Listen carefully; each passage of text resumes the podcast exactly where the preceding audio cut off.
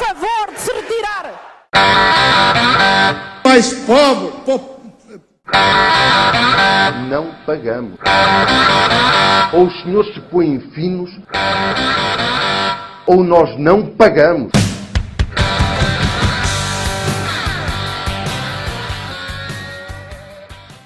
Olá a todos, bem-vindos a mais um episódiozinho de Café com Cheirinho. Um grupo de amigos entra no bar, sentam-se ao balcão e pedem um café com cheirinho. No entanto, ao grupo habitual, com a Clara Borges, o Tomás Costa, o Miguel Partidário e eu, Afonso Estrela, juntou-se também a ilustre Leonor Rosas. Seja bem-vinda, está Olá, tudo bem? Leonor. Olá, Leonor. Leonor. Olá, boa noite. É um Tá prazer ter-te aqui hoje. É, mesmo, a sério. exato, e nem parece que estivemos a falar nos últimos 15 minutos, não foi? Exato, nos últimos 15 Não, é é minutos mesmo, não me acho que- chamaram acho que a Leonor é a ilustre. pessoa certa para começar. Bom, mas nós aqui recebemos com as melhores honras, não é mesmo? Ah, opá, e talvez assim, quase num sentimento de praxe, acho que o Tomás podia começar com o preferias, certo? Podia sim. Uh, Leonor, nós temos sempre um seguimento, e, e um segmento, e olá a todos os nossos ouvintes neste podcast, que é um preferias, ou seja, nós damos uma- umas opções aos nossos convidados e a nós, próprios, um, assim, umas situações giras e hipotéticas em que nos podíamos encontrar. Então eu vou come- começar mesmo por ti, Leonor. Um, e começo com o teu preferias. Preferias ser deputada, mas todas as intervenções que farias durante a legislatura seriam sobre a importância do calcitrim e do lividium fast? eu, eu disse que isto ia ser bom. Ou sempre que tweetares ou fizeres um post no Facebook ou no Instagram, terias de incluir esta frase: O Stalin foi mesmo um grande visionário. Ah, bem, isso é uma pergunta um bocado difícil. Se calhar ia pela coisa do calcitrino, porque apesar de tudo, as minhas intervenções eram sobre calcitrino, mas eu sempre podia votar de acordo com o que eu achasse, não é?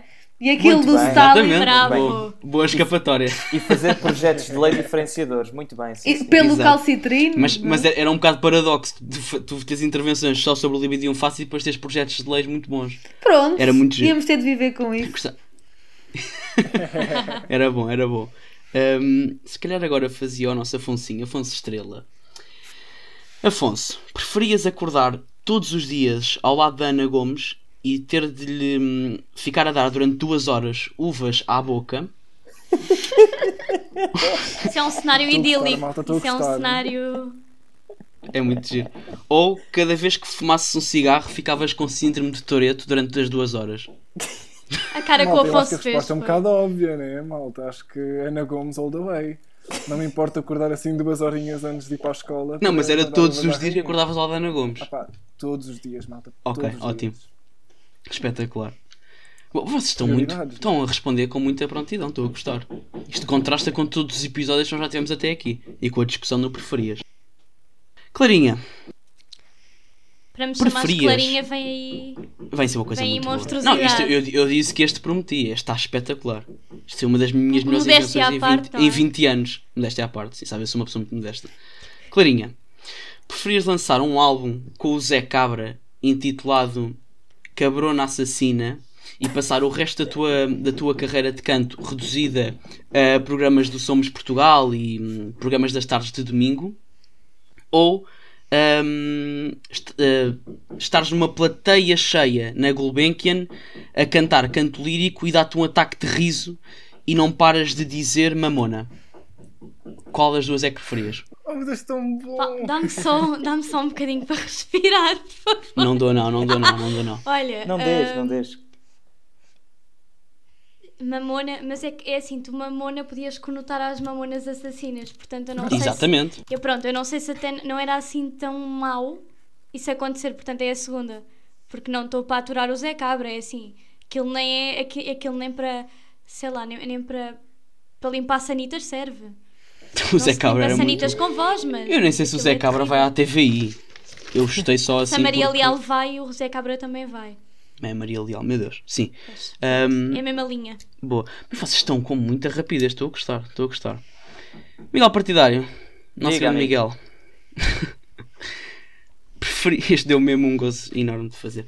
Preferias, ahm, enquanto ator, só poderes fazer mais um filme chamado A Vingança Portuguesa, O Extermínio, em que farias o papel de um jovem chamado Aníbal, um fascista de Viseu, que juntamente com Maria Vieira assassinava e exterminava todas as minorias em Portugal. Um, gerava uma enorme polémica, como é lógico, claramente, e ficarias muito mal visto. um, ficarias muito mal visto, basicamente. Ou fazias parte de um vídeo de propaganda do partido de extrema-direita com assento parlamentar, onde falavas da importância que esse partido teve na tua vida e que terá para Portugal. Epá! Estás a... Tu querias me tramar no episódio anterior, eu não, eu não, não me conti, Miguel. Ah, Esta é difícil. Esta, é, esta deu mesmo um gozo enorme. Fogo. O, o, eu, o pormenor de Viseu é o que me está a deixar in- indeciso. Só porque. Ainda se fosse de Braga. Ah, Seres fascista era tranquilo, mas agora ser em Viseu. Se fosses fascista em Elvas era diferente, Miguel, então. não, pá, é que Viseu é uma terra que ainda por cima tem o viriato para lá. O Miguel está a puxar a poesia agora. Ela tenta dar aquela Que volta. dilema, que Sim, dilema. tá, tá. Opa, pronto, olha. é fácil, se, se calhar acho que preferia a primeira pelo mero, mero facto de ser ator e nunca na vida seria capaz de dar a cara para um partido de extrema-direita genuinamente. Muito bem. Então, Contracenavas mas com a Maria Vieira. A importância negativa que teve na tua vida e a importância Mas, negativa no Ah, mas Miguel, não queriam lançar. imagina. Não, não foi isso que eu Mas disse. A tua sorte- não estava em cima. A tua sorte era ter a Maria Vieira todos os dias no platô a cantar-te os parabéns. Sabe? Em inglês. Em inglês. Em Não, inglês. não, a tentar não, ser a Marilyn Monroe. Não, não, não, não. Não, não, não, não. Não, malta, eu entrei neste podcast não foi para alimentar a conta do meu psiquiatra e do meu psicólogo. Uh, não, não, não. Vamos, vamos parar por aqui. Se houver possibilidade, cortamos e fil- gravamos outra vez. Não vamos entrar por aqui. É Então que é? ficas Vamos com a passar- primeira, certo? Sim, sim, sim. Pronto, Vais contracenar com a Maria ao próximo tema. Chega de Maria Vieira, Podemos, por amor de Deus. podemos sim. Sim. Psiquiatras aí, ouçam-nos. Então, muito bem. Eh, este, este é um, um tema eh, interessante, sobretudo porque hoje temos aqui a Leonor, eh, que pela sua filiação partidária um bocadinho mais à esquerda do que nós, vai ter aqui uma oportunidade, através deste tema, de poder dar porrada no governo. Vamos falar sobre o aeroporto do Montijo. Portanto, com o parecer desfavorável do regulador da aviação, a ANAC, desta semana, hum, o aeroporto do Montijo voltou a tremer. Este parecer teve a ver com o facto de haver, eh, mediante a legislação atual, hum, que impede que determinadas obras avancem quando existem municípios envolvidos que não aprovam, e neste caso existem dois municípios envolvidos no aeroporto do Montijo, o Seixal e a Moita, que não aprovam eh, o aeroporto no Montijo. Eh, são dois municípios da CDU e que têm um pouco a ver com o facto da CDU preferir o aeroporto em Alcochete. Eh, mediante esta situação, o governo está disposto a, a mudar a lei, que é uma lei que foi criada na altura para proteger os municípios, mas que já agora, na minha opinião, é uma lei que em determinadas situações e num caso como este, eh, se o aeroporto fosse uma coisa muito boa, e, e para algumas pessoas é uma coisa muito boa, eh, uma lei como esta está a abrir portas a que, por interesses político-partidários, eh, mais partidários do que políticos, ehm, se, se impeça uma obra de, de importância fundamental para o país.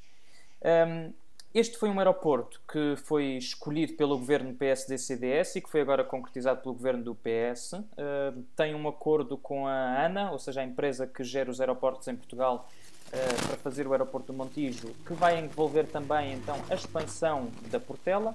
Será um aeroporto maioritariamente uh, o Montijo para companhias low cost e implica, neste momento, a conversão da atual pista da Força Aérea. Os prós deste aeroporto é que é mais rápido, inicialmente estava previsto para 2022, até me trair um bocadinho. É mais barato, com um custo 10 vezes inferior a construir um aeroporto de raiz. Duplicará os movimentos por hora e os passageiros uh, em Lisboa. A Agência Portuguesa para o Ambiente deu sim após a ANA, uh, a tal empresa que gera os aeroportos, se comprometer com 48 milhões de euros para medidas de mitigação do impacto ambiental e redução do ruído na própria infraestrutura. Agora, tem como contras, uh, e apesar de tudo, os prós foi aquilo que foi decisivo, ou seja, o facto de ser mais rápido, o facto de ser mais barato e também por ser mais rápido vai acabar por, uh, por ser mais célere a, a atrair uh, turistas para Portugal. Os contras são também eles muito fortes. É numa zona ambientalmente sensível e importante, é numa zona que tem um risco de colisão com aves também muito elevado e relembra aqui o voo da US Airways 1549 que no ano de 2009 colidiu contra aves e ficou muito conhecido por ir dar um banho ao rio Hudson em Nova York. Do ponto de vista de ruído, também tem impacto muito importante, mas o governo já se comprometeu a, com o isolamento sonoro para os moradores do Montijo. Uh, é uma pista de dimensão reduzida, o que só permite aviões de curta e média dimensão. Um, o maior problema está maioritariamente no prazo de vida do aeroporto, que, de acordo com algumas previsões, poderá estar esgotado já em 2030.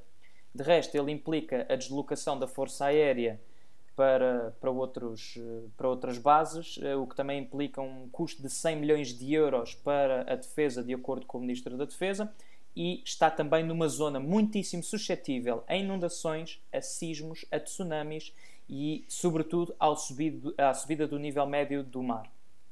Tem também grandes problemas do ponto de vista das acessibilidades. Uh, Chegou-se a falar da questão de ligar, de ter na Ponte Vasco da Gama uma ligação uh, ferroviária, mas também uma ligação por, por metrobus. Neste momento está, está tudo uh, em aberto e chegou-se também a voltar a falar da questão de uma terceira travessia no, no Tejo, acho que entre Barreiro e Chelas. Mediante este bloqueio, voltou-se a falar da possibilidade de Alcochete em fazer numa zona que neste momento também é do Exército, um campo de tiro, fazer lá o aeroporto. Uh, inicialmente este aeroporto estava previsto e era a grande vontade do governo de Sócrates uh, para com o TGV e com esta tal terceira travessia do Tejo.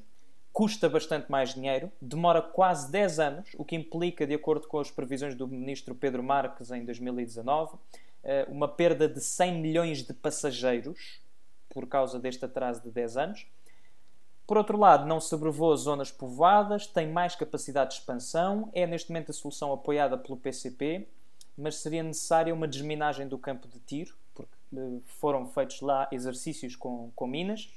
Fica em cima da falha que deu origem ao terremoto de 1755 e do maior depósito aquífero da Península Ibérica.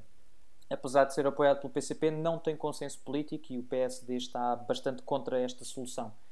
Do ponto de vista das acessibilidades, tem também o problema de ficar a mais de uma hora da cidade de Lisboa e também se ter de desenvolver transportes públicos.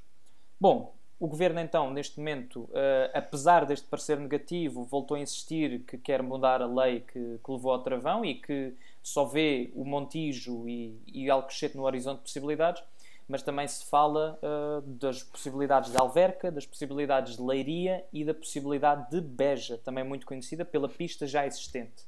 Neste momento estamos então pendentes de uma avaliação ambiental estratégica que o ministro Pedro Nuno Santos já pediu, para então decidir se se vai avançar com o Montijo ou com Alcochete. Qual é a vossa opinião sobre o assunto? eu se calhar podia, podia começar, ia ser mesmo muito breve porque tu conseguiste, tu conseguiste de uma forma muito hábil ir a todos os pontos em que eu iria falar. Um, agora, mas mesmo, mas mesmo. Agora, o que me irriqueta aqui pronto, é, o, é o normal. Eu não, não posso dizer que sou contra o aeroporto do Montijo de Alcochete e também, também dizermos que, que foi por falta de, de iniciativa do governo, nomeadamente do Ministro das Infraestruturas, um, do Pedro Nuno Santos que não se que não se conseguia arranjar uma solução melhor para aquela zona um, é um bocado é um bocado contraproducente porque durante meses o ministro e o gabinete reuniram-se com aqueles municípios que agora estão a querer, a querer puxar o tapete ao governo um, com este poder de veto. Portanto, eu não vejo aqui, como tu disseste, Miguel, e muito bem, não vejo aqui um grande um grande impedimento a que haja esta alteração na lei, porque pode abrir um precedente, sim, para futuro, no futuro com, em que os municípios façam estas ações com interesses político-partidários. Um, dizer ainda que sempre que se fala do aeroporto, um, seja em Alcochete, seja no Montijo, seja em Beja, há um problema aqui que nos tem que unir a todos, que é repensarmos Portugal e repensarmos as zonas nas questões de acessibilidade, como tu disseste muito bem desde o Montijo ou desde Alcochete até Lisboa, até ao próprio aeroporto Humberto Delgado ou até ao centro de Lisboa, onde é o aeroporto, um, as questões de acessibilidade são. são são. como, é que, como é que eu ia dizer? São, não, não vou dizer humilhantes porque, porque não são assim tão humilhantes, mas são um bocado. São um bocado antiquadas para os tempos em que vivemos, enquanto grandes metrópoles e grandes cidades europeias conseguem ter essas acessibilidades e ligar a aeroportos um, em muito menos tempo o aeroporto Heathrow ou Londres propriamente cidade de Londres, porque Heathrow é mais de uma hora de, de Londres, mas, mas há um metro direto que sai do aeroporto e vai para o centro, não se tem que trocar em lado nenhum sequer. Um, e mesmo de Londres até Luton, que é um aeroporto mais a norte, a viagem é menos, é, é, é menos tempo do que, do que seria até, até Alcochete com, este, com, os nossos, com os nossos transportes uh, atuais. Um, e eu acho que mesmo, e indo para outro ponto que era Beja, eu acho que mesmo não sendo possível atualmente, porque o governo e as entidades responsáveis só, só nos dão duas hipóteses, que é o Montijo ou Alcochete, eu continuarei sempre a defender a opção de Beja porque acho que era aquela que não só ia nos trazer um, muitas regalias um, a nível de, de, acessibilidade e para melhoramento da nossa ferrovia, mas também uma questão de, de, descentralizar o poder e descentralizar as nossas infraestruturas, porque se optarmos por Beja, se fosse, se fosse essa a nossa, a nossa opção já há uns anos, isto não é um problema do, do, dos governos atuais, é um problema de anos que vêm, isto fala-se desde os anos 60, onde é que é a nova localização do aeroporto, e, e, e fala-se, falou-se tanto de sítio, tu disseste que, que também se fala em outros municípios, em outros municípios, em outras, em outras localidades para se instalar. Como foram anos e anos que se falaram, é uma coisa recorrente. Um, e pronto, a meu ver, Beja era aquele sítio onde nós podíamos e teríamos tudo para ganhar, porque as vantagens para o melhoramento da ferrovia e para a descentralização do poder e das infraestruturas eram, um, eram as, as, mais adequadas. Um, e era mais ou menos nesta ótica que eu queria dizer. Tenho aqui mais alguma coisa para dizer, mas quero, quero vos ouvir. Quero vos ouvir primeiro. Um, não sei se quer dizer alguma coisa, Leonor, mas uh, talvez aqui. Posso dizer, um, eu acho que quando falamos desta questão do, do aeroporto, um, temos de ir buscar a história mais atrás. E esta história do aeroporto começa quando ainda o governo PSD-CDS decide concessionar a ANA à empresa francesa Avanci. E é neste momento que é um momento. Uh, que, que, para nós, que nós olhamos com muita reprova, reprovação, em que o governo português inter, inter, integ, ai, entrega um, a um grupo financeiro estrangeiro o controle de uma empresa que deveria ser soberana e que é muito importante, que é a ANA. E nesse acordo de concessão que o governo na altura PSD-CDS faz com a Vansi, esta impõe a Portugal a solução mais barata e mais, eh, digamos, imediatista para aumentar os seus lucros. E isso, na altura, passava exatamente pelo alargamento da, da pista do aeroporto Humberto Delgado, o da Portela, e por transformar o aeroporto militar do Montijo num aeroporto comercial. E a ideia é que estes dois aeroportos tivessem uma, uma ligação. E nós sempre nos opusemos. É, o Miguel já enumerou uma série de razões que, algumas delas, correspondem exatamente ao que tem sido a nossa posição uh, ao longo do tempo sobre o aeroporto do Montijo. Esta questão de onde é que se constrói o aeroporto é uma questão já com décadas e que, como vocês já colocaram e bem, tem suscitado muito, muito debate acerca da localização. E muitas vezes o que tem sido. Um, o que tem sido uma das razões apontadas pelo governo para fazer o aeroporto do Montijo é uma conversa do tem de ser, tem, tem de ser aqui, não há opção, uh, tem de ser pois, agora, pois. E, essa é uma, e esse é um discurso que nós contestamos. Para começar, porque um, vou, vou tentar aqui ser breve em enumerar algumas razões. Para começar, porque o aeroporto no Montijo aumenta o tráfego aéreo sobre a área metropolitana de Lisboa ainda mais, aumenta a poluição sonora e isso é já é um problema que aumentará exponencialmente se, hum, com a construção do aeroporto. E depois, fundamentalmente, porque o estuário do Tejo é uma área ambientalmente protegida, uh, com uma riqueza uh, natural e animal uh, enorme. Por exemplo, é o caso das aves do, do estuário do Tejo, que. Um, ou seja, que a construção do, do aeroporto no Montijo terá um impacto ambiental bastante negativo para a biodiversidade desta, desta zona. E o que nós consideramos que é necessário é que precisamos de pensar numa solução que não, não seja uma cedência às imposições desta que avança e coloca a uma empresa, a ANA, não é? E que começou a colocar já desde o governo PSD-CDS e nós queremos cortar com isso. E por isso o que este governo deveria fazer, para começar, é renegociar os termos dessa concessão da ANA que tem.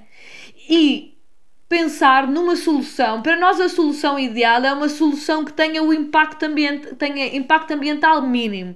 Claro que a construção do aeroporto terá sempre algum, mas é preciso ter isso em conta, porque como nós sabemos, estas questões climáticas e da transição climática e de virarmos a nossa economia um, para um caminho mais sustentável, é agora e é hoje. E a construção do aeroporto do Montijo é um passo para trás, não é um passo para a frente no caminho que, que nós queremos fazer. E hum, se calhar agora, por agora calmo também para vocês poderem responder. Imagino que não Mas concordem com o que eu dizer-te uma disse. coisa, Leonor, desculpa. Um, o, o facto, e tu apontaste muito bem, de ser um problema já desde trás do governo do PSD-CDS, era, era um problema, e era um problema também estrutural do tempo que nós estávamos a viver, em que a pergunta principal era, era justamente de quanto é que custava.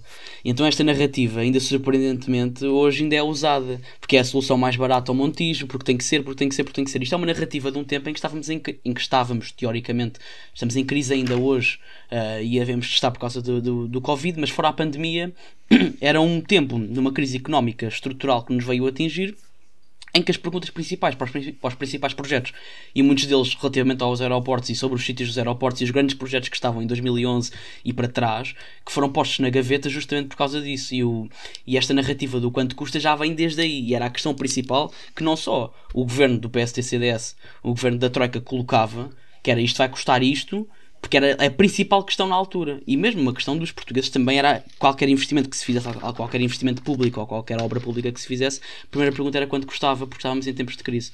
Portanto, era só mesmo isso que eu queria acrescentar. Sim, mas qualquer, qualquer que- solução também para, para combater a crise implica, implica desenvolvimento das infraestruturas, numa lógica New Deal do Roosevelt.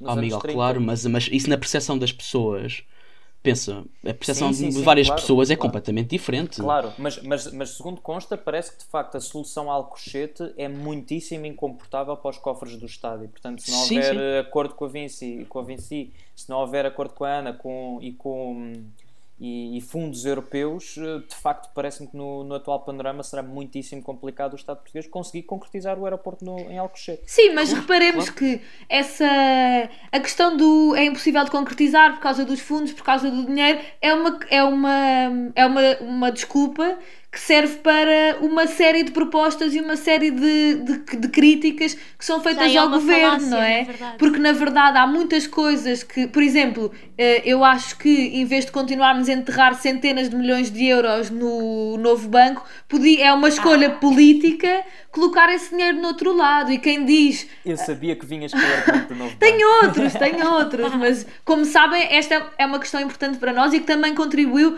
para o- a forma como votámos no, no Orçamento de Estado. E, hum, Pois, isso mas isto eu, eu digo. Eu digo neste caso, como digo em muitos outros, em muitos outros debates, em que acho que muitas das coisas que nós fazemos ou deixamos de fazer, que são pintadas naquela lógica do, de que esta é a única hipótese, não há alternativa, não há dinheiro, muitas vezes são escolhas políticas que se fazem de fazer X ou Y em vez de deixar de ah, pôr, por exemplo, milhões na banca privada. Mas é isso, eu acho que, que esta questão do, do aeroporto levanta dois grandes problemas estruturais que temos em Portugal já há imenso tempo. Que um, eh, um deles é o caso da- do, do problema da coesão territorial, que nós temos um território altamente desigual e temos uma grande bipolarização entre Lisboa e Porto, mas temos uma grande falta de estruturas em todo o resto do país. Um, e consigo dar, por exemplo, o exemplo do México, que é um país que de autocarro demora para aí 4 dias para ir de uma ponta à outra, e mesmo assim, com estas dificuldades todas, continua a haver hum, autocarros que ligam praticamente todas as cidades a quase todas as cidades, a preços relativamente eh, acessíveis, e aqui em Portugal isso não existe. Nós aqui em Portugal temos uma rede ferroviária relativamente obsoleta, com comboios já relativamente antigos, que não liga todas, a, todas, a- todas as localidades que precisam, com horários flexíveis e todos esses problemas. Por outro lado, nós também temos o, o, o grande problema financeiro português, que é nós eh, não temos receitas como deve de ser em Portugal. Nós temos as despesas normais que um país europeu e que um país com, com algum estado social tem, mas nós não temos ehm, as receitas como deve de ser. Nós não temos um setor empresarial do Estado desenvolvido o suficiente, por exemplo. Esse problema que chama-se produção. Mas é isso mesmo. Eu acho que eh, em Portugal seria muito mais interessante nós, em vez de estarmos completamente dependentes dos impostos, nós de facto voltarmos um bocado atrás àquilo que foi eh, a segunda metade do século XX e pensar em nacionalizações, pensar em termos de empresas públicas que produzam e contribuam com um aumento das receitas do Estado sem nós termos de estar a fazer depender a vida das pessoas de classe média. Obviamente que também nós temos de taxar e colocar mais impostos à malta rica, malta, vocês já sabem como é que isto é. Mas pronto, dá para, dá para acrescentar com outras coisas, percebem? Há Para pessoas mim- que- que- há pessoas que ainda têm o, o, o preconceito com o termo nacionalização e não compreendem que às vezes a nacionalização eh, pode ser uma oportunidade eh, em determinados setores, mesmo do ponto de vista económico e do ponto de vista financeiro e do ponto de vista do desenvolvimento do próprio país. Para mim, hum, isto é como jogar no Totobola. Parece polpa de tomate. Ou seja, este assunto é quase um buraco sem fundo. Portanto, qualquer solução que seja tomada, por mais pensada, repensada e discutida, nunca será a melhor solução a ser tomada. Vai haver sempre, então, se utilizarmos o argumento ambiental, claro que sim, porque é um aeroporto, mas também os outros vão ter sempre maneira de rebater e de poder haver uma melhor solução, porque nós não a conseguimos ver e este tão eh, só prova a, a demora que está a demorar a tomada de decisão deste tão novo, famoso aeroporto é prova completa disso e sabemos todos muito bem disso. Deixa-me só acrescentar uma coisa ah, antes, antes de irmos, para, o- antes de irmos para, para, hum, para o tema do, do Dia da Mulher, do feminismo e da igualdade de género. Só, eu só quero recordar que, hum, que a APA, a Agência Portuguesa do Ambiente, deu um parecer até favorável, ainda que condicionado, ao projeto do Montijo. Era, era o que nós estamos a falar, das exigências da, hum, da, dos efeitos causados à. Isto tem um nome, à avifauna, exatamente. hum, e aos moradores da região na questão do ruído, mas mesmo assim deu um parecer que foi favorável, ainda que condicionado. Só para acrescentar isto. Eu, eu acho que a melhor decisão, de facto, é Beja. Já temos uma infraestrutura Sim, claro, bastante claro. boa, com muita qualidade, com boa dimensão, com excelente capacidade de expansão. Portanto, o custo é, tem, aqui, é, tem aqui é comparável com Montijo. A rapidez com que também se consegue implementar também é comparável com Montijo. O problema é a distância, mas de facto nós já temos na Europa eh, distâncias eh, suficientemente distantes de aeroportos, não tanto como Beja, mas isso é uma solução que me parece solucionável com, com, eh, com, com a ferrovia.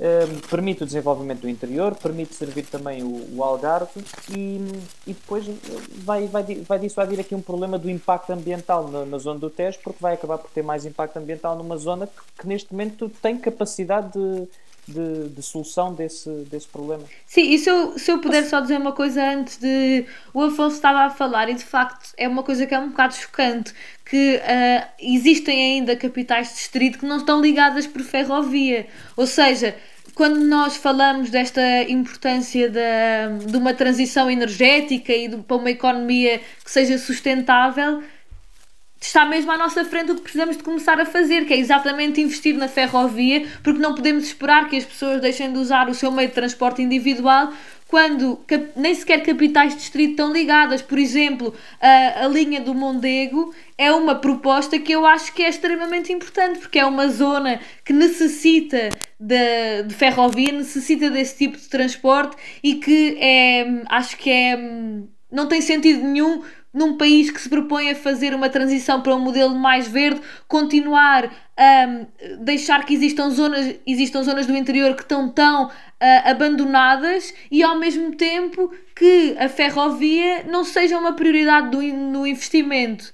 E acho que nisso tens muita razão por ter tocado nesse assunto, porque então zonas como, como o Alentejo estão em termos de transportes públicos, eh, transportes coletivos muito mal servidas e é preciso uma transformação muito séria, por um lado por causa das questões ambientais, claro, mas também pela coesão territorial, pela desigualdade entre o litoral e o interior. E nesse sentido acho que o que tu colocaste faz todo o sentido.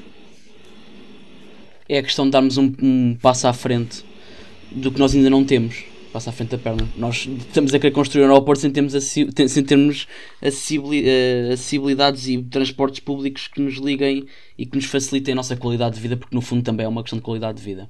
E por falar Miguel, queres nos trazer para o, para o próximo tema? Exato, por falar em passo à Muito frente, bem. vamos dar um passo em frente no progresso social e falar sobre o feminismo e o Dia da Mulher, que vem aí já na próxima segunda-feira. Um, num mundo atual em que muitas pessoas já acabam por ceder um pouco à tentação de dizer então, mas quer dizer, já temos aborto, já temos casamento gay, isto já não há mais nada para fazer, já, já as pessoas são livres, já não há racismo, já não há essas coisas.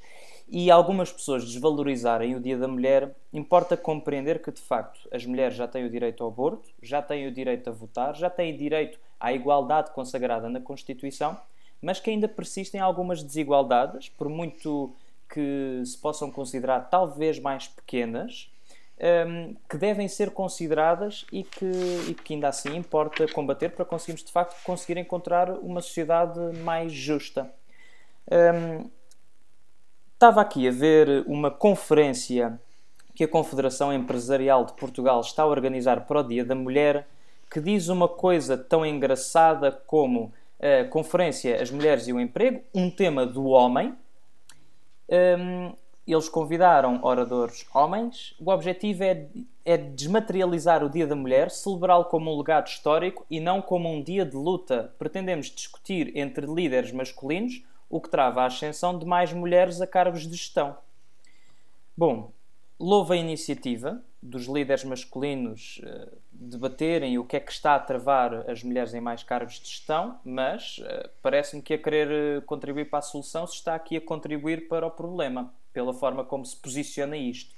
Claro que, se calhar, neste momento não poderá não haver assim nenhuma causa que agregue as mulheres em Portugal para uma luta como, como houve o aborto, como houve a questão do, do, do, do, do voto das mulheres, mas, mas é importante ainda assim as pessoas lutarem pelos seus direitos, por, muitos, por muito grandes ou pequenos, ou muito pequenos que sejam, é importante nós lutarmos.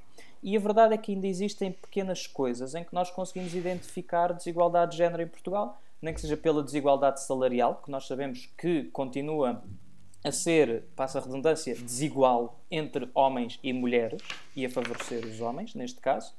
Um, porque continua-se a associar às mulheres uma ideia de sexismo, de sexualização, que as mulheres têm de ser sensuais, têm de ser sexuais, e o homem está livre desse, desse preconceito.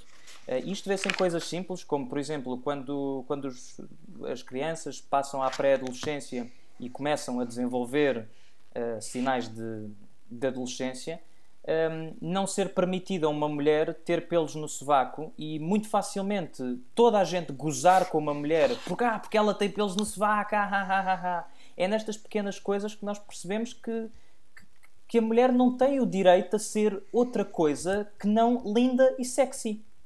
E, e, e não pode ser. As pessoas têm de ter o direito de ser muito mais do que isso, não podem ser um mero objeto.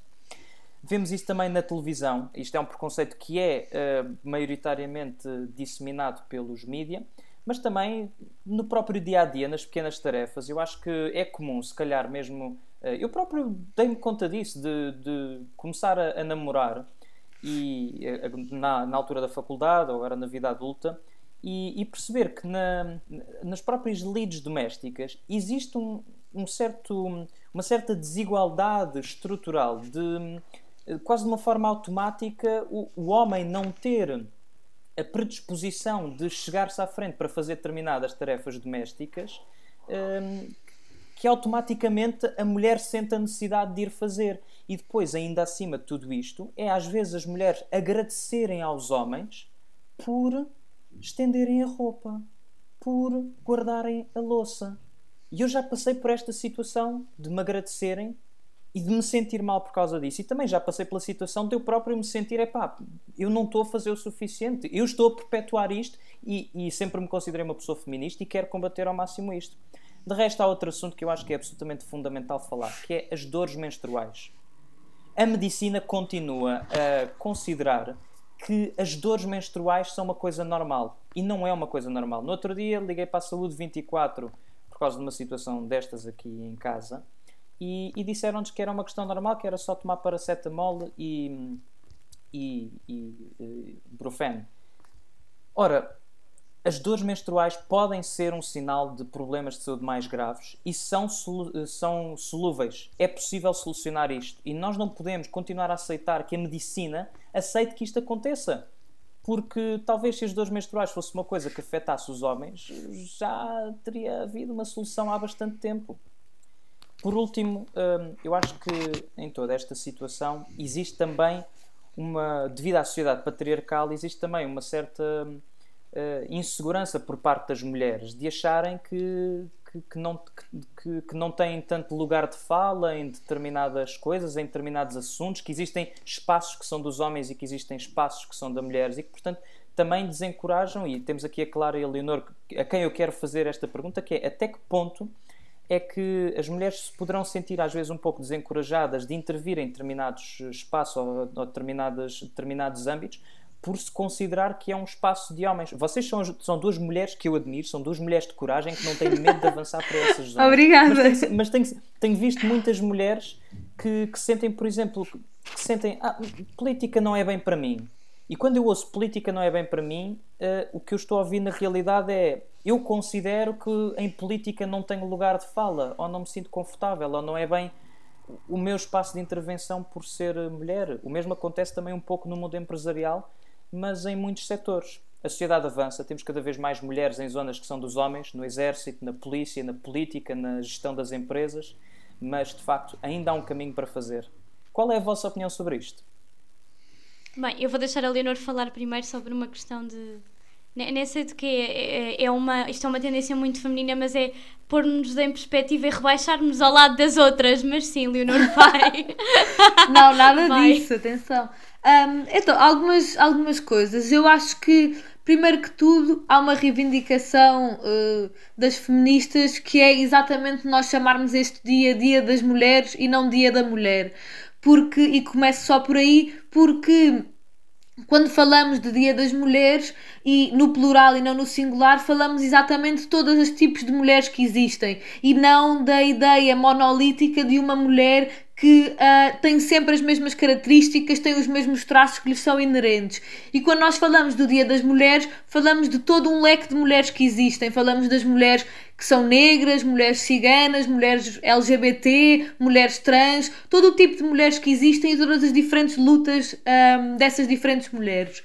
E para falar um bocadinho do que é, uh, e também no, na senda do que o Miguel introduziu, um, do que é a desigualdade na sociedade de hoje. Eu acho que é claro que tivemos grandes conquistas e, essas, uh, e esses direitos que nós temos hoje, como é, por exemplo, o direito ao voto, o direito a podermos viajar sozinhas, ser donas da nossa própria conta bancária, o direito à interrupção voluntária da, da gravidez, ao aborto, são direitos que foram conquistados e foram conquistados por movimentos de mulheres que muitas deram a vida, foram presas para que hoje nós tivéssemos luta, esses direitos. Exato. Exato. Foi a luta que conquistou um, e acho que é bom lembrarmos isso hoje em dia, porque nenhum dos direitos que nós temos, o fim de semana, as férias, o que quer que seja, nos foram oferecidos por ninguém. Tudo foi ganho um, com a luta, e neste caso, acho que convém lembrar a muitas uh, feministas liberais hoje que acham que as coisas lhes caíram do céu, que foram exatamente as mulheres que foram para a rua e não pediram licença um, para serem quem eram, que hum, é por isso que nós hoje podemos estar, estar eh, ao lado dos nossos, dos nossos colegas homens. E acho que, apesar de tudo, hum, temos ainda muita luta para fazer hoje em dia. E hum, essa luta passa pelas áreas, por áreas tão, tão centrais como é o caso da violência de género. Como nós sabemos, uh, todos os anos, o ano passado acho que foram cerca de 30 mulheres que foram assassinadas pelos seus companheiros, uh, para não falar de todos os casos de tentativas de assassinato e todos os casos que nós não sabemos que nunca são denunciados. E estes são números absolutamente assustadores que no dia 8 de março uh, convém lembrarmos que nós estamos todas aqui, menos aquelas que foram assassinadas e que foram violentadas e que já não estão entre nós exatamente por serem mulheres e por causa dessa, dessa violência estrutural que nós sofremos mas um, é graças também ao facto da violência doméstica hoje ser crime público. Uh, já é crime público há, há quase duas décadas, se não me engano, e isto foi um passo fundamental no combate à violência doméstica e à violência de género, porque de facto transformou a violência contra as mulheres num problema da sociedade inteira e não só num problema entre o marido e a mulher. E isso é fundamental. Há outras, há outros, outras áreas uh, da, nossa, da nossa sociedade em que a desigualdade continua a ser gritante.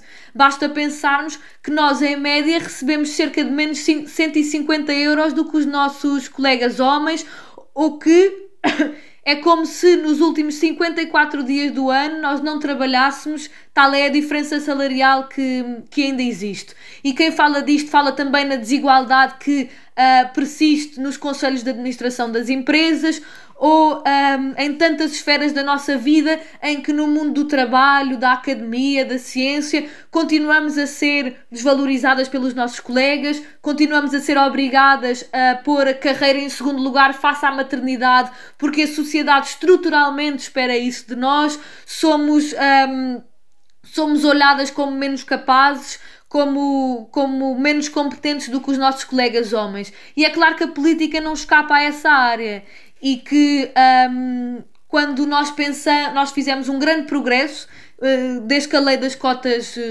da Assembleia da República foi aprovada, o que nós verificamos é que um, entre uh, desde que a lei das cotas foi, foi aprovada até à última legislatura, a 2019, a verdade é que aumentou cerca de 20% o número de, de mulheres que, que estão no Parlamento. É claro que continua a haver problemas, há as listas, os lugares topo continuam a ser mais masculinos e por isso um, há menos mulheres do que homens no, no Parlamento, mas acho que isto é, isto é um caminho que está a ser feito e acho que foi um caminho muito importante que se começou a travar com, com, com a lei da paridade.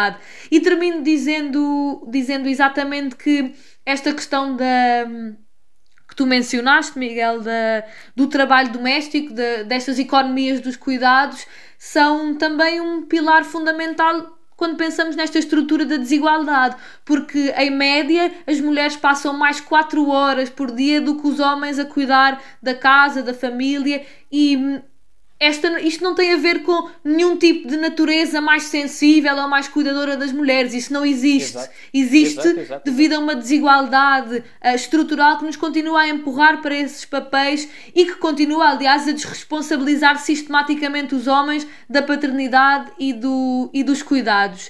E, uh, e acho que passa a palavra à Clara, então, não é? Essa desigualdade eu- vem, da, vem das cavernas, na verdade. E nós queremos perpetuar eh, paradigmas da idade das cavernas, quando perpetuamos Isso, a desigualdade. podemos, de falar, podemos falar disso, mas agora vamos ouvir a Clara e eu depois Por também favor, quero dizer alguma sim, coisa e o Afonso também. Eu bem disse que depois da Leonor falar isto ia ser uma avalanche, portanto não ia haver assim muito o que dizer, mas ahm, fui reunindo aqui algumas coisas também para complementar o que tu disseste, Leonor. Ah, Lembrei-me que se repararmos não há mulheres fora do padrão nas televisões portuguesas. Ah, não veem uma mulher, já há mulheres negras na televisão portuguesa, o que é um avanço muito positivo porque era um estigma que se tinha criado sem motivo algum, mas não há mulheres plus size, por exemplo, não há. Não têm mulheres transgênero também, não têm. E, e, eh, essa diferença, mesmo para as, para as pessoas com uma educação mais, mais baixa, é a diferença é o, o espelho do que a sociedade é e do que a sociedade deve ser.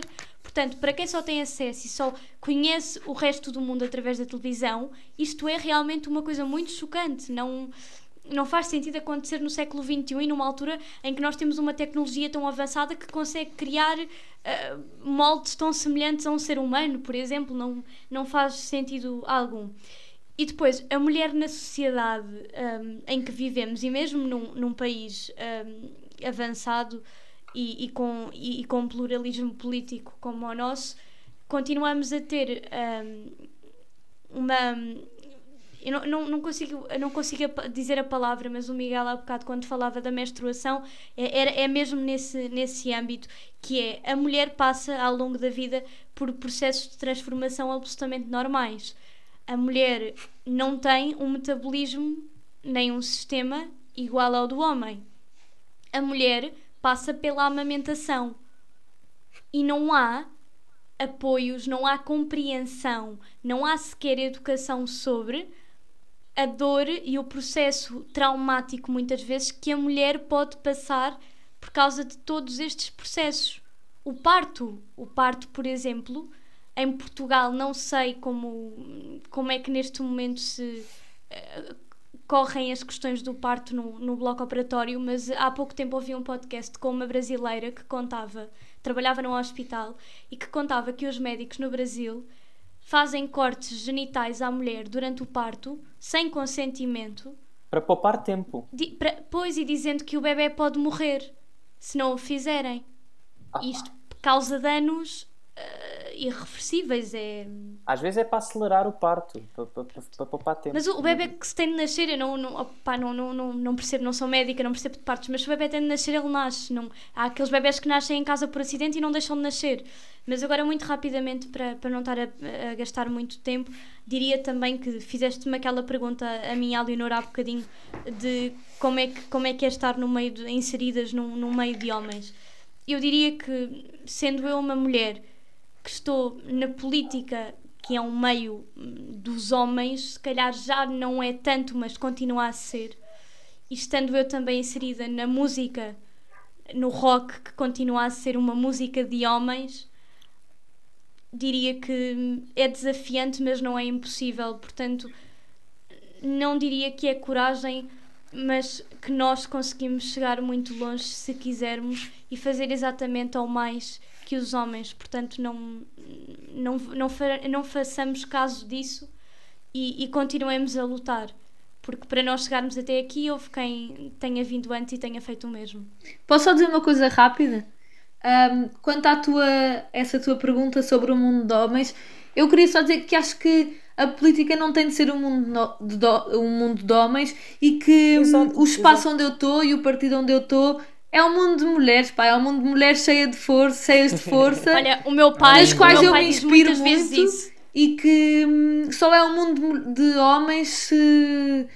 Acho que a mudança começa em casa e no bloco nós não deixamos que seja um mundo de homens. A política é para todos e nós somos um partido de mulheres e mulheres cheias de força. Não há cá.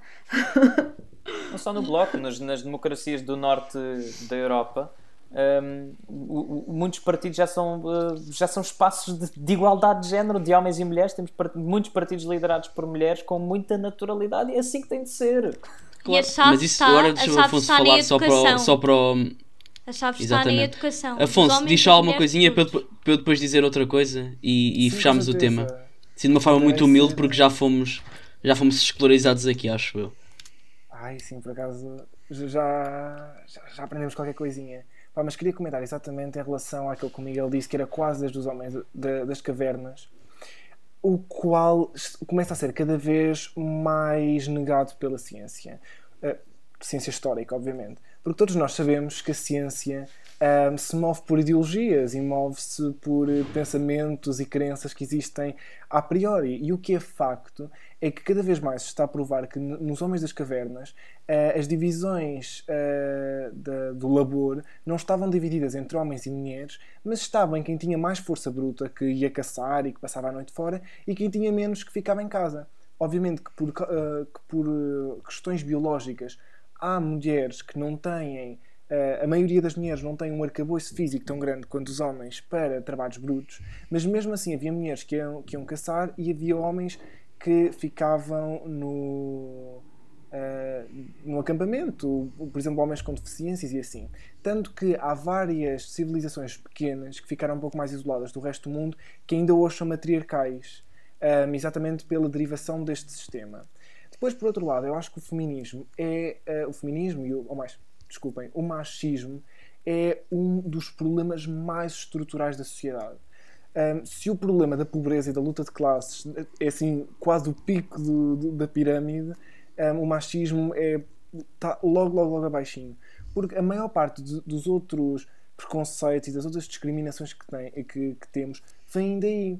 Como, por exemplo, mesmo a homofobia um, está em grande parte relacionada com o problema machista. Tanto que o machismo existia séculos e séculos e séculos antes da homofobia sequer começar a ser uma coisa, porque só com a cristandade na Europa é que nós começamos a ver o relacionamento como uma interação de géneros, não é? Porque nós antes víamos um, as relações como algo muito além daquilo que eram interações de género. Um, é, tinham outras dinâmicas sociais. Por fim, e tentando só fazer aqui um pequeno comentário, de novo em relação à ciência, daquilo que o Miguel, daquilo que Miguel disse, em relação à medicina, e isso é constante e é sempre, e é em relação a tudo, e é em relação a qualquer interesse que as pessoas tenham.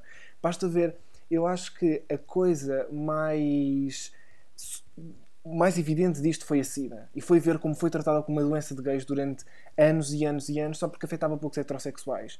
Eh, em, em lado oposto, tens, por exemplo, o câncer, uh, o câncer, que, como desde cedo afetou as grandes classes médias, foi sempre colocado no, nos jornais e nas televisões como conquistas quase militares. Se vocês compararem manchetes da Guerra do Vietnã e manchetes com curas do, do, do câncer, eu sei que isto é um bocado mórbido, mas estão mesmo similares.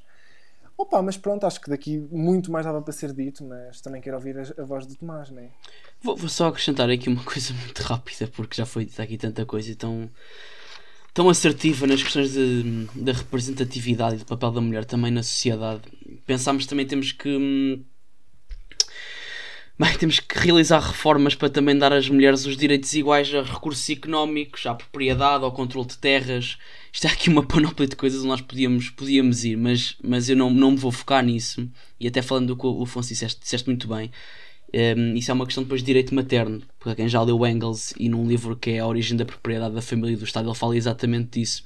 E no tempo dos homens das cavernas, como o Miguel dizia, a mulher muitas das vezes era o centro, era o seio da família e muitas das vezes era ela que hum, era, era, era, era. Isso eu posso, posso depois emprestar, emprestar o livro, mas era depois, era o que eu ia dizer agora, numa perspectiva de hum, de provider da família. Percebe-se o que eu estou a dizer? De ser ela ao centro, havia vários homens que queriam procriar, mas haviam poucas mulheres. E era nessa ótica que elas eram vistas como o centro do ser da família. Que elas e o Engels explica. Exato. O Engels, o Engels explica, explica isso muito bem. Só para rematar, vocês falaram de tudo o que eu ia falar. Eu só quero deixar aqui uma palavra de apreço, porque ontem, nos meus devaneios noturnos e insónias, deparei-me com um documentário que estava a dar na SIC sobre uma advogada dos direitos humanos iraquiana que se chama Nazrin Sotodeh. E eu, eu espero mesmo estar a dizer este nome bem. Um, e, e o papel que ela teve com o regime iraniano e com a forma de censura que lhe fizeram durante anos e anos e anos. Ela é uma, é, é uma advogada que ainda está viva por enquanto. Por enquanto ainda está viva. Um, uma advogada que luta pelos direitos humanos e pelos direitos especialmente das mulheres para se poder emancipar naquele país um, e que foi acusada por espalhar propaganda uh, prejudicar a segurança do Estado iraniano por conspiração contra o Estado iraniano uh, e por desrespeito do código do vestuário do Irão, do hijab. Um, são lutas que nós ainda temos que ter, especialmente as mulheres têm que ter, mas não são mulheres, homens juntarem-se a esta luta, porque são coisas que. Hum, e não binários. Que, e não binários também. Que são coisas que nos afetam uh, e que a mim deixam muito repúdio. Falar de uma pessoa que foi condenada agora pela segunda vez a 12 anos de prisão e a 148 chicotadas. Porque ainda há países em que o Estado de Direito é uma coisa. uma coisa que não lhes é muito querida e condenar pessoas por as chicotadas e por, e por sen, e, e sentenças de 12 anos com chicotadas é uma coisa que a mim não me cabe, não me cabe na cabeça. Portanto, deixar uma palavra de apreço a esta advogada e a todas as advogadas que lá estão no mundo que não têm a visibilidade que esta senhora teve. Cá dentro, inquietação, inquietação, é só inquietação, inquietação, porque não sei, porque não sei. E por falar em grandes mulheres, a minha inquietação desta semana vai para a Nova Zelândia, no dia em que gravamos, hoje, dia 4 de março, é o terceiro sismo que está a acontecer na Nova Zelândia, um de 7.2 na escala de Richter, outro de 8 e outro de 7.4. Inquieta-me que a Jacinda Ardern, a primeira-ministra mais cool da história da humanidade, porque ela não merece isto. Por outro lado, se há país bem governado onde pode acontecer praticamente qualquer coisa que eles conseguem ultrapassar qualquer calamidade, é mesmo a Nova Zelândia por causa desta grande mulher que é a Jacinda Ardern. E as vossas inquietações desta semana? Quem quer começar? Opa, eu talvez, já que estamos fora de Portugal, talvez também dê aqui uma, uma pequena palavrinha, Pá, que é sério, eu peço imensa desculpa de estar a voltar a trazer Texas para a baila, porque eu sei que já ninguém pode ouvir os Estados Unidos aqui neste podcast. Cruzes Opa, credo. mas de facto acho curioso que agora que os casos estão a diminuir nos Estados Unidos, um Estado republicano decida dizer às pessoas: malta, tirem as máscaras, deixem de usar máscaras, porque não? E acho, opá, não sei, acho mesmo curioso ver como é que os Estados Unidos quase que parecem opá, uma série surrealista e satírica com o mundo. Incrível. Posso, já que falaste dos Estados Unidos, eu não vou falar dos Estados Unidos, não vou. Hoje Tenham não calma, falas. tenham calma, hoje não falo dos Estados Unidos. Tenham calma. Uh, teria muito para dizer sobre tudo disseste, Afonso. Está Tá tudo Fiquei bem um bocado- contigo? Estou um bocado inquieto, está tudo bem comigo, Clara.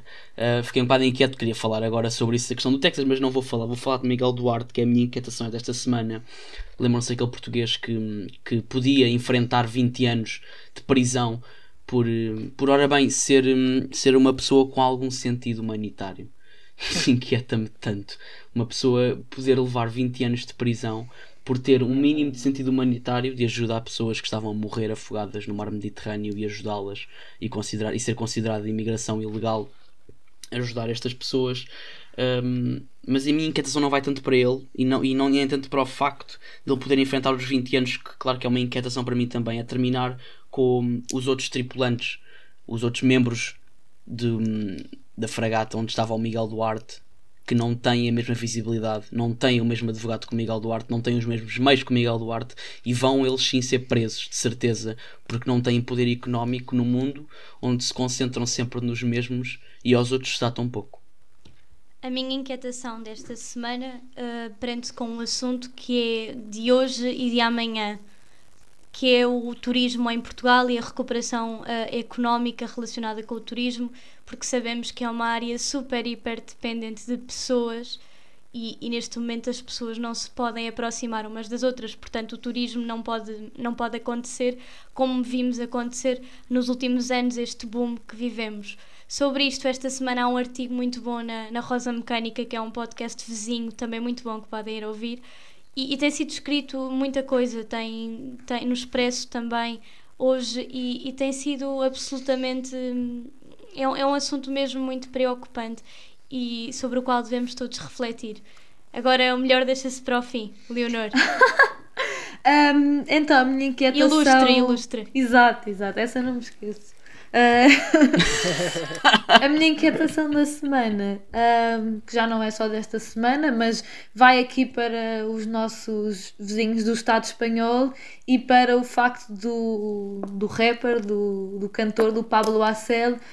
Um, ter sido preso e a estar a ser julgado pela justiça uh, por uh, injúrias contra a monarquia, que é uma monarquia corrupta, podre e que, para mais, uh, acho que é sintomático do, de um Estado que onde prevalecem ainda muitos traços do que foi a ditadura franquista, nomeadamente na, na forma como trata as, a Catalunha, o País Basco, a Galiza, esmagando o seu desejo de independência e esmagando a autodeterminação dos povos e o direito democrático que num Estado de Direito toda a gente deveria ter a sua própria autodeterminação e a escolher a forma como, como são governados.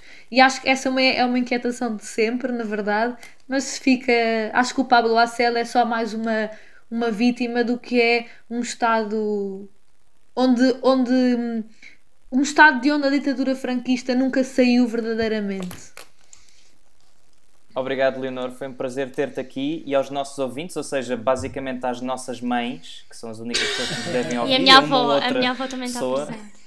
Vemo-nos na próxima semana. Muito obrigado a todos. Um grande abraço. Beijinhos. Obrigada. Beijinho. Episódio novo todas as sextas-feiras. Segue-nos no Instagram e no Twitter em Café com Cheirinho e continua a ouvir-nos no SoundCloud, Spotify e Apple Podcasts. Até lá.